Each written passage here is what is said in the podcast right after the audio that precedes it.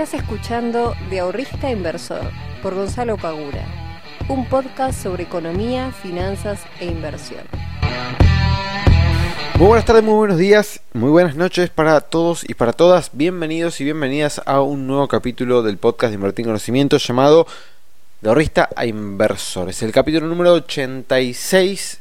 Para aquellos que no me conozcan, mi nombre es Gonzalo, soy el fundador de Invertir en Conocimiento una academia distinta en donde nos dedicamos a enseñar, capacitar y formar personas que quieran manejar mejor su dinero y que lo quieran invertir para poder tener un futuro mejor. Todo eso hacemos.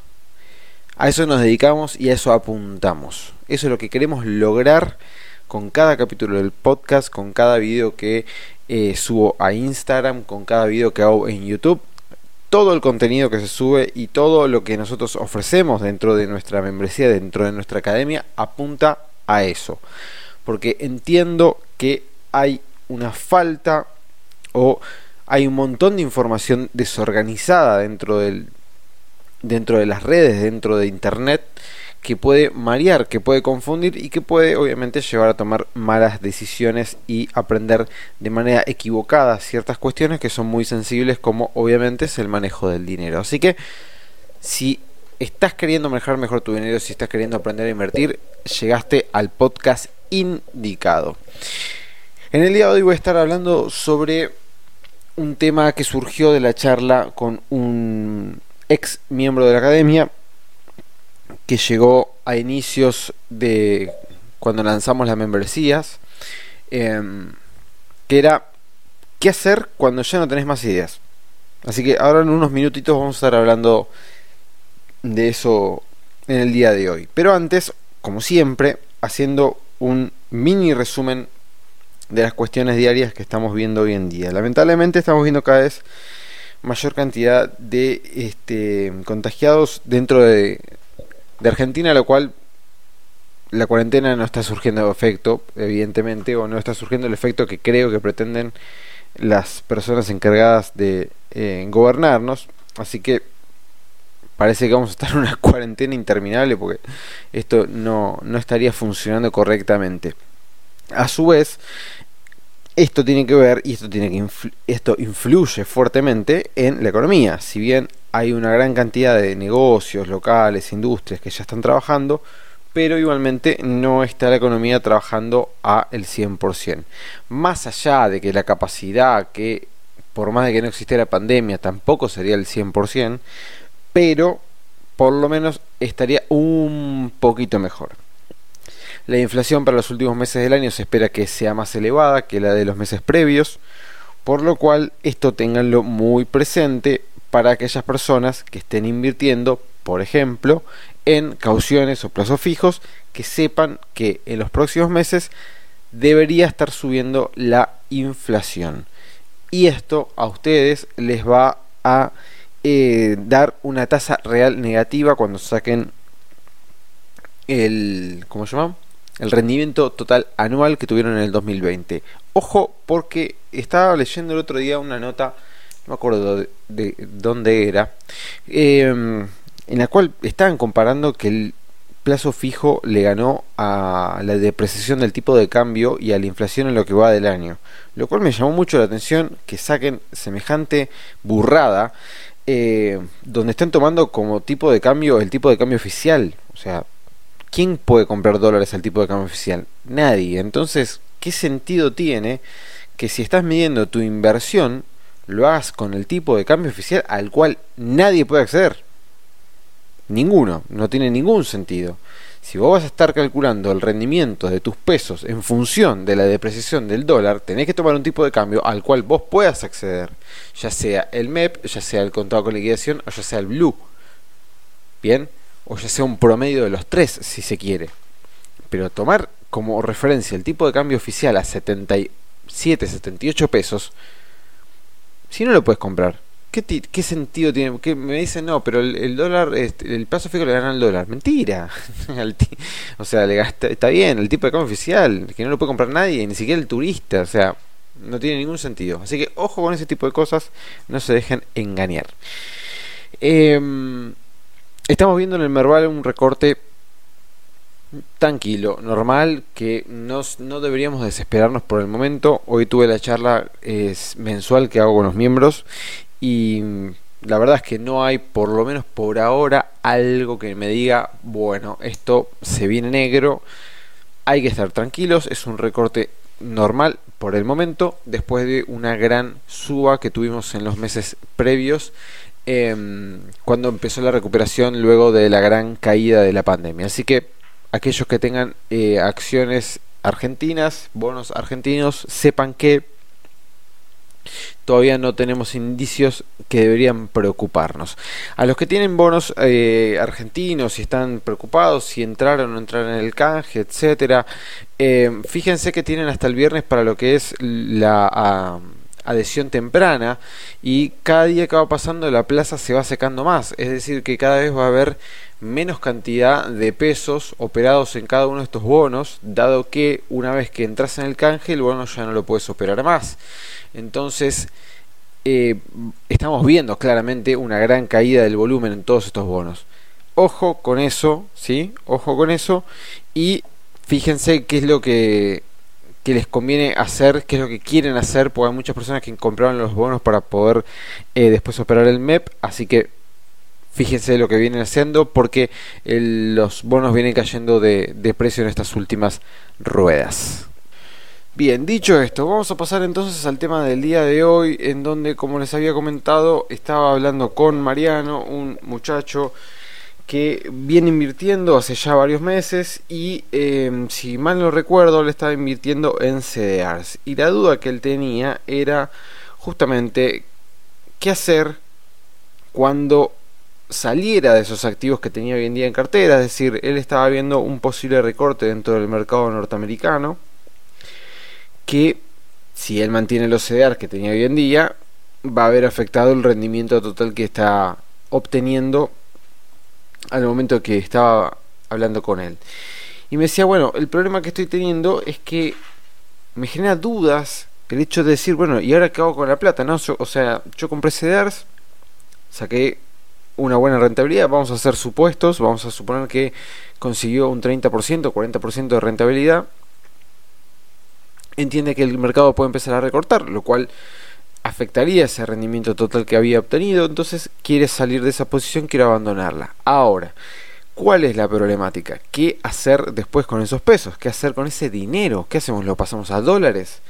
¿Qué hacemos? ¿Nos metemos en un fondo? ¿Nos metemos en bonos? ¿Nos metemos en acciones locales? ¿Qué hacemos con esos pesos? Y esta duda que le surge a él le surge a todo el mundo, me surge a mí muchas veces y le surge hasta a las personas más experimentadas. Quizás no le surja tanto a aquellos que se dedican 100% a estar constantemente invirtiendo y buscando oportunidades dentro del mercado. Em, como puede ser, por ejemplo, una mesa de dinero de un broker, de un banco, etcétera, donde ellos trabajan, eh, perdón, trabajan y se dedican 100% eh, a estar todo el día a buscar oportunidades, a estar buscando bonos. O sea, imagínense que una persona individual ver todo lo que tiene el mercado para poder operar es muy, muy complicado. Yo hoy en día no lo puedo hacer, por ejemplo, porque necesito dedicarle un montón de tiempo a generar nuevo contenido, a ver qué cursos se pueden llegar a hacer, los workshops, las charlas, bueno, en fin un montón de cosas. No me puedo estar todo el día mirando el mercado y tratando de buscar oportunidades en las miles de empresas que hay, miles de bonos que hay, miles de fondos. En cambio, una mesa de dinero tranquilamente puede tener a una persona que se dedique a buscar todo lo que es renta fija, oportunidades, otro con renta variable, otro con, qué sé yo, eh, que se dedique solamente a fijarse lo que es el mercado norteamericano este, y el mercado europeo. Bueno, en fin, cuando tenés un equipo atrás que te ayuda, es todo mucho más fácil. Cuando sos una persona individual que está buscando ciertas oportunidades y encima no te estás dedicando a eso constantemente, sino que tenés un trabajo, ya sea relación de dependencia o no, pero tenés un trabajo que es tu principal fuente de ingreso y con las inversiones lo que vos estás tratando de hacer es conseguir un rédito extra, hay un montón de cosas que obviamente se te van a. A escapar. Entonces, como le decía, no solamente le pasa a una persona que recién está comenzando con las impresiones, sino que me pasa a mí que ya hace bastantes años que vengo invirtiendo, le pasa a un montón de personas y es una duda bastante común. Y es algo que les va a seguir pasando, si no les está pasando ahora, en algún momento les va a pasar. ¿Sí? Porque quizás, no sé, seas un fanático de los bonos y veas que los bonos ya no encontrás ciertas oportunidades, que ya se encarecieron, que ya no es tan rentable quizás comprar bonos. Y bueno, no estás viendo claramente dónde puedes llegar a poner ese dinero que antes lo tenías en un lugar y decís, bueno, a ver, ¿dónde lo puedo poner ahora? No sé, no encuentro oportunidades.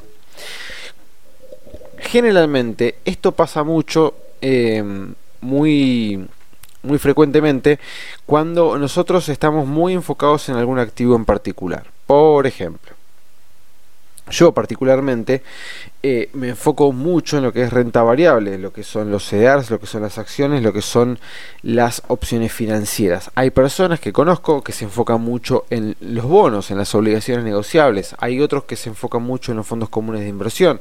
Hay otras personas que se enfocan mucho en, qué sé yo, futuros. Bien, entonces las variables son muchas. Pero cuando nosotros nos enfocamos solamente en alguna de ellas, vamos a seguir con mi ejemplo, en acciones, por ejemplo, y CDRs, estamos dejando de mirar otras posibilidades como son los bonos, otras posibilidades como puede llegar a haber algún fondo común de inversión bastante interesante, eh, un ETF, estrategias con opciones, estrategias con futuros, lo que fuere. Bien, ¿cómo se soluciona esto? Bueno, saliendo de nuestra zona de confort. Si vos sos una persona que se siente muy cómoda invirtiendo en acciones, pero las acciones ya tiraron un montón, ya subieron un montón y se puede llegar a venir a la baja, quedarte líquido en el 100%, es decir, vender, liquidar la totalidad de la posición para luego quedarte con esos pesos, vamos a suponer que son pesos, no es una opción viable. Porque dejar el, el dinero inmovilizado siempre es una mala decisión. Por más de que lo pongas en una caución a una tasa paupérrima, pero es preferible eso antes que dejarlo eh, quieto dentro de tu cuenta comitente. Entonces, si vos sos una persona que está muy enfocada en un instrumento en particular, lo que deberías hacer es empezar a salir de tu zona de confort. ¿Cuesta mucho? Sí. ¿Es fácil? No. A veces sucede también de que no tenemos el conocimiento para poder salir de nuestra zona de confort. Es decir, empezamos a estudiar acciones, empezamos a estudiar a fondo acciones y hoy tenemos cierta experiencia y nos sentimos cómodos con las acciones porque bueno justamente ya hemos ganado eh, experiencia ya hemos ganado hemos tenido buenos rendimientos. El problema es que cuando las acciones no tenemos más posibilidades de inversión tenemos que salir de ahí tenemos que buscar otras fuentes y a veces pasa de que no tenemos el conocimiento. Y ahí es cuando entra nuevamente y por eso siempre lo insisto es que hay que dedicar una parte de nuestro tiempo siempre a estar capacitándonos en algo distinto. Bien, puede ser cualquier otro rubro, no tiene, nada, no tiene por qué ser siempre finanzas, pero eh, volviendo al tema que estamos tocando hoy en día, si vos sos una persona que es muy afín a las acciones, no dejes de mirar los bonos y no dejes de capacitarte en bonos, porque muchas veces pasa de que hay grandes oportunidades en los bonos y capaz en las acciones no o hay grandes oportunidades en las acciones que los bonos no están apareciendo. El otro día me hablaba un muchacho que me decía, bueno, ya eh, los bonos quedaron bastante caros, ya están, no, no me están cerrando los números, no sé en qué estar, en qué comprar, no sé qué bueno comprar. Le digo, pero ¿estuviste viendo eh, algún otro activo que no sea bonos? No, no, a mí me gusta invertir en bonos, a lo sumo alguna obligación negociable, pero pero no, yo generalmente me mantengo en renta, en renta fija. Que está bien, o sea, uno también tiene que sentirse cómodo con lo que estamos haciendo, pero si vos no estás encontrando oportunidades de inversión, a, ver, tampoco es que vos tenés que pasarte de bonos a acciones con el 100% de tu cartera, esto hay que manejarlo, o sea, hay algo que es el management del dinero que tenemos que tenerlo muy presente. No, es que debemos salir totalmente en nuestra zona de confort de un día para el otro y pasarnos de bonos a acciones que son dos mundos totalmente diferentes. Pero tenemos que tener por lo menos un ojo mirando otras cosas que no son las que habitualmente miramos para ver si se puede llegar a dar alguna posibilidad interesante, alguna oportunidad de inversión interesante. Esta es la única forma que nosotros tenemos para poder salir de esa problemática de no saber en qué invertir cuando nuestras inversiones ya, han, ya nos han dado los réditos que, que podían. Siempre las acciones y siempre los CEDARs pueden subir más, sí, sí, sí, pueden seguir subiendo, tranquilamente pueden seguir subiendo. Pero si vos estás previendo de que quizás el mercado tenga una baja del 20%, por decir cualquier número, ¿para qué vos vas a dejar que tu cartera se caiga un 20% si eso lo puedes evitar y pasarte a otro lado? Bien, eso es otra discusión también que he tenido bastante con varias personas que me dicen, no, yo voy a largo, voy a largo, voy a largo. Bueno, fantástico, me parece excelente que vayas este, a invertir en largo plazo con tus acciones, con tus eh, o con lo que sea, con tus bonos, lo que fuere. Bien, pero si vos estás viendo, por ejemplo, yo tenía un ex compañero que no sé si escucha el podcast o no, pero si lo escucha, bueno, lo tengo que usar de ejemplo. Eh, tengo un ex, tenía un ex compañero de laburo que invertía solo en acciones argentinas. En el 2018, después de la gran caída del tipo de cambio, o mejor dicho, después de que se depreció mucho el tipo de cambio, eh, las acciones, tanto en pesos como en dólares, se desplomaron. O sea que mi amigo pasó de tener, por decir un número cualquiera, ¿no? 20 mil dólares a tener 10 mil dólares. Bien. Y me decía, no, bueno, pero yo las voy a sostener porque yo, yo estoy yendo a largo y quiero, quiero ir a, a largo plazo con las acciones argentinas. Todo el 2018-2019 estuvo en pérdida en términos de dólares. ¿Qué sentido tiene? ¿Tiene algún sentido? No. El costo de oportunidad de eso, de esa mala inversión, de esa mala decisión, es altísimo. Es realmente muy alto. Y es un costo que nosotros no deberíamos asumir. Por eso, para aquellas personas que vayan este, a invertir en el largo plazo, por más de que ustedes tengan un objetivo de 5 o 10 años, si ven que pueden evitar una caída del mercado y un golpe a su cartera, evítenlo, evítenlo. No, no tienen por qué soportarlo, evítenlo tranquilamente. Si se quieren quedar líquidos, quédense líquidos, pero no se coman una caída del mercado que ustedes la están viendo que puede llegar a suceder y lo pueden evitar. Si ustedes ven que las acciones se pueden caer, pero los bonos pueden seguir dando un rendimiento, o las obligaciones negociables, eh, dólar link, para poder estar em, resguardados frente a la depreciación del tipo de cambio, bueno, pásate de las acciones a, los, a las obligaciones negociables Dollar Link o a los bonos que ajustan por, eh, por, ser o a no sé a lo que sea a lo que sea fíjate cuál es la posibilidad que más te convence de todas las que te ofrece el mercado a un fondo común de inversión si no estás muy seguro y no querés eh, no querés meterte de lleno a investigar cómo funcionan los bonos bueno tenés un millón de fondos que cotizan eh, que invierten en renta fija, en los cuales vos puedes invertir sin estar demasiado este, empapado de conocimiento en bonos, por ejemplo. Pero si las acciones no te gustan más, los CDRs no te gustan más, y no te querés quedar con los pesos en la mano, y ves que un fondo que, que está invirtiendo en bonos le está yendo bien, bueno, te puedes meter en el fondo, tranquilamente. Tenemos que buscar opciones distintas por más de que no sean de nuestra experiencia. Siempre hay que estar buscando opciones distintas. Y si no los conoces, pregunten. Pregunten a cualquier persona que tengan conocida, que sea de confianza, en dónde pueden llegar a invertir eh, el dinero o por lo menos que les expliquen algo de lo que ustedes están averiguando. Salgan de su zona de confort, no se queden solamente con aquellos activos. Si se quieren especializar en, en uno o dos de ellos, fantástico, pero por lo menos tengan una idea de otras opciones que puede llegar a ofrecer el mercado porque de eso se trata en definitiva, de estar moviendo el dinero constantemente en diferentes opciones que tenemos dentro del mercado para poder aprovecharlas todas si es posible y si no son todas que sean la mayoría para tener un rendimiento mayor a cualquier otro que podamos llegar a tener. Ese tiene que ser nuestro objetivo, tener un buen rendimiento anual que supere la inflación, que supere el tipo de cambio, que supere esas, ya que, ya que le ganen esas dos variables todos los años, ya van a estar mejor.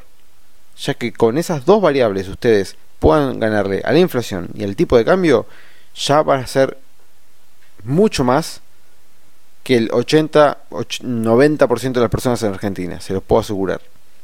Chicos y chicas, como siempre es un placer compartir un nuevo capítulo de podcast con ustedes. Espero que tengan una buena semana. Pásenlo lindo, ya queda poco del año, disfrútenlo. Chao.